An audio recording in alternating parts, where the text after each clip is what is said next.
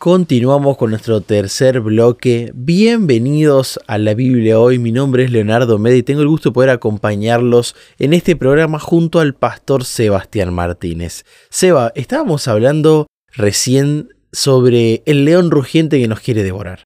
Pero también hay una realidad, ¿no? Hay consecuencias. Toda acción tiene una reacción, ¿no? Incluso la física se dio cuenta de eso hace mucho tiempo, la química también, la fisiología también, la psicología también se dio cuenta que cuando hacemos algo pasan cosas, cuando decimos, cuando pensamos, cuando sentimos.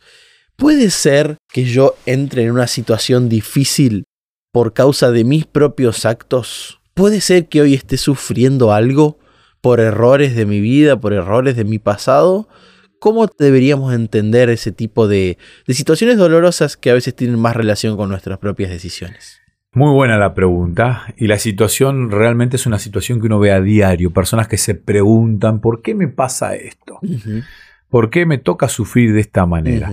El libro de Romanos, con otro autor, ya no es Pedro, ya es el apóstol Pablo, el capítulo 1, el versículo 18, yo estoy leyendo una Biblia que es el lenguaje actual, Biblia en lenguaje actual. Capítulo 1, versículo 18, dice así, pero hay gente malvada que no deja que otros conozcan la verdad acerca de Dios y Dios que vive en el cielo está muy enojado con ellos. Esta gente sabe todo lo que pueden saber acerca de Dios, pues Dios mismo se lo ha mostrado. Capítulo 1, versículo 18. Y en otra versión dice, porque la ira de Dios se revela desde el cielo contra la impiedad e injusticia de los hombres que detienen con injusticia la verdad. O sea, hay hombres que se empecinan en frenar la verdad de Dios. O sea, hay gente que no le interesa, gente malvada, y que no le interesa. Entonces uno convive en un mundo con pecado, producto tuyo o producto de otro. Y cada pecado tiene consecuencia. Muchas veces no es tu pecado, es el de otro, pero tiene consecuencia, causa y efecto. Causa y efecto. Un pecado tiene consecuencia. Tal vez yo no fumo, pero el que fuma es otro, y yo al estar en contacto con ese otro, porque es mi amigo, es mi compañero o es un familiar, hasta el humo me puede ser perjudicial a mí, y tal vez yo enfrente enfermedades producto del el tabaco y el que fumaba no. Claro. Y esto pasa y muchas veces uno dice, pastor, ¿por qué me toca a mí si yo no era? Era él. Entonces, el pecado siempre tiene consecuencia. Muchas veces vos pagás el precio de tu propio pecado o lamentablemente otros pagan el precio de tu pecado o vos pagás el precio de otro. Siempre cito el mismo caso, que es el de Agar. Agar no tuvo la culpa de que Abraham la hubiese tomado para tener un hijo, que Sara le hubiese indicado a su esposo, elegí a esta esclava egipcia para que tengas relaciones con ella. Ella no tuvo la culpa y sin embargo ella tuvo que ser expulsada del campamento y padecer sufrimiento en el desierto con su hijo Ismael. Ismael no tenía la culpa, no tenía la culpa Sara, sin embargo, eh, perdón, Agar, y sin embargo Agar e Ismael, ellos se enfrentaron la consecuencia de un error de Sara y de Abraham. O sea, la consecuencia del pecado no es justa en el sentido de que vos pagás por tus propios pecados. Muchas veces el pecado de otro te llega a vos y muchas veces tu pecado, y acá donde quiero generar conciencia, tu pecado puede afectar la vida de otros. Entonces, a vos que sos abuelo, a vos que sos papá, a vos que sos líder de la iglesia, muchas veces un acto arrebatado tuyo, hablar de manera grotesca o algo que no sea inspirador, va a provocar que una persona indefensa, un niño, un adolescente, se terminen perdiendo. Tal vez porque como papá no diste un buen ejemplo, o como líder de iglesia, como abuelo. Entonces, tu pecado muchas veces puede provocar, y esto es realmente muy importante, tu pecado puede provocar la pérdida de otra persona, hablando del reino de los cielos. Wow, eso creo que debería generarnos mucha conciencia, Seba, como vos estás mencionando, despertarnos. Es una pequeña palmadita en la espalda, no para felicitar, sino para tomar conciencia que lo que hacemos nos puede afectar y lo que hacemos también puede afectar a otro. Y pensaba en esto, Seba, ¿no? En los tiempos bíblicos era muy común culpar por ejemplo, que tenía algún defecto físico, alguna enfermedad, diciéndole eso es producto de tu pecado, ¿no? Y me encanta que la lección nos diga, no, gente, la vida es más compleja que eso. Y por eso creo yo que tampoco hay que andar buscando culpables, ¿no? Eh, la culpa es muy importante, es instrumental. ¿Con qué me refiero a esto? La culpa es un indicador de que algo no está andando bien. Pero creo que a veces, Seba, también quedarnos solo en la culpa es como quedarnos en el barro para siempre. Creo que hay que salir del barro, ¿no? Empezar a vivir en lugares mejores, buscar una vida mejor y de alguna manera siento que los cristianos a veces nos dedicamos a depositar la culpa en personas. ¿Qué tenemos que hacer, Seba? Si estamos ante alguna dificultad, si hemos pasado por algún error y estamos acarreando consecuencias, ¿qué podemos hacer? Bueno, claramente el consejo del apóstol Pedro, aquí estamos hablando de Pablo en Romanos, pero Pedro habla muy bien de esto de tomarnos fuertemente de la fe. También el libro de Jeremías, el capítulo 9 y el versículo 7, hablan de estos crisoles de purificación. Y dice, por tanto, así ha dicho Jehová de los ejércitos, he aquí yo los refinaré y los probaré, porque ¿qué más he de hacer por la hija de mi pueblo? Entonces, claramente uno tiene que saber que tal vez no es el causante, yo no soy el culpable de la consecuencia que estoy enfrentando, pero en este crisol que estoy enfrentando puedo salir mejor.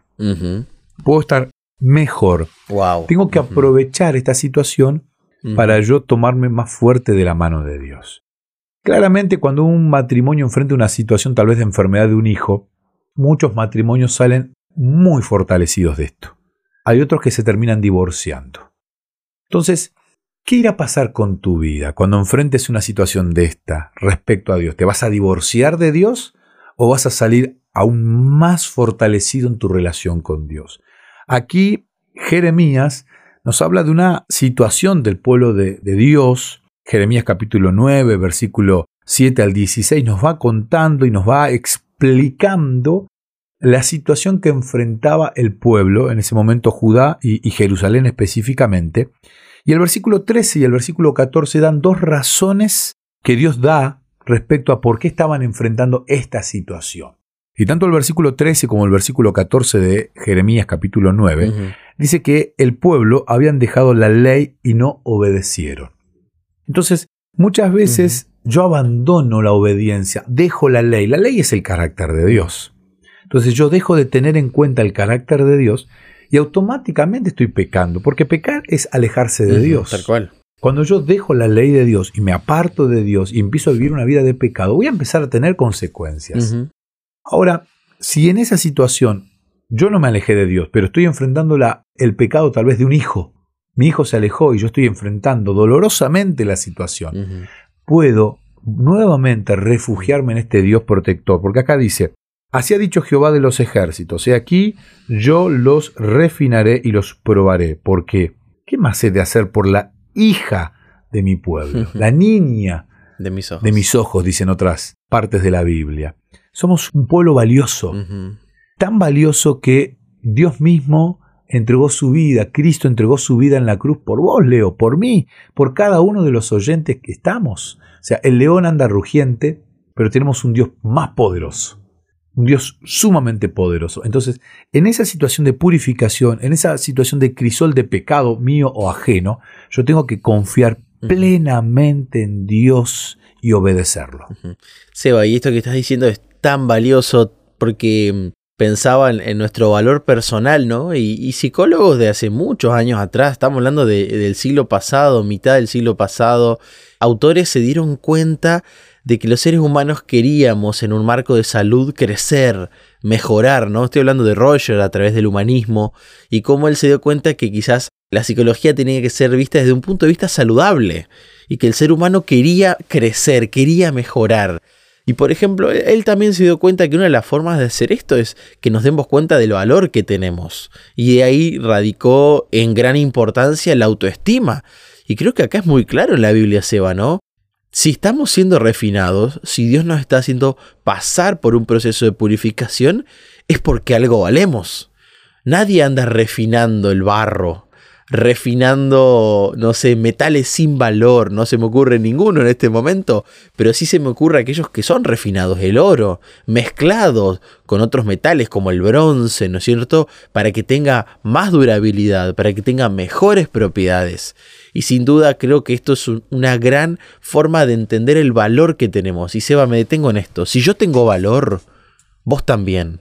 Y si vos tenés valor, yo te tengo que cuidar. Y si vos ves valor en mí, me tenés que cuidar. creo que esta tiene que ser una pauta de relacionamiento entre nosotros, ¿no? El cuidado mutuo, el amor, como tantas veces en la Biblia se dice, los unos por los otros, ¿no? Y wow, a veces encontrar el valor personal tiene que ver con estos procesos de purificación. Y estamos llegando ya al final de nuestro programa, nos queda un bloque más, pero hacemos una pausa y le vamos a preguntar al pastor Martínez acerca de los crisoles de la madurez, del crecimiento. Y creo yo que vamos a sacar lindas conclusiones. Los más jóvenes, los más grandes, todos tenemos que aprender acerca de los crisoles. Ya volvemos.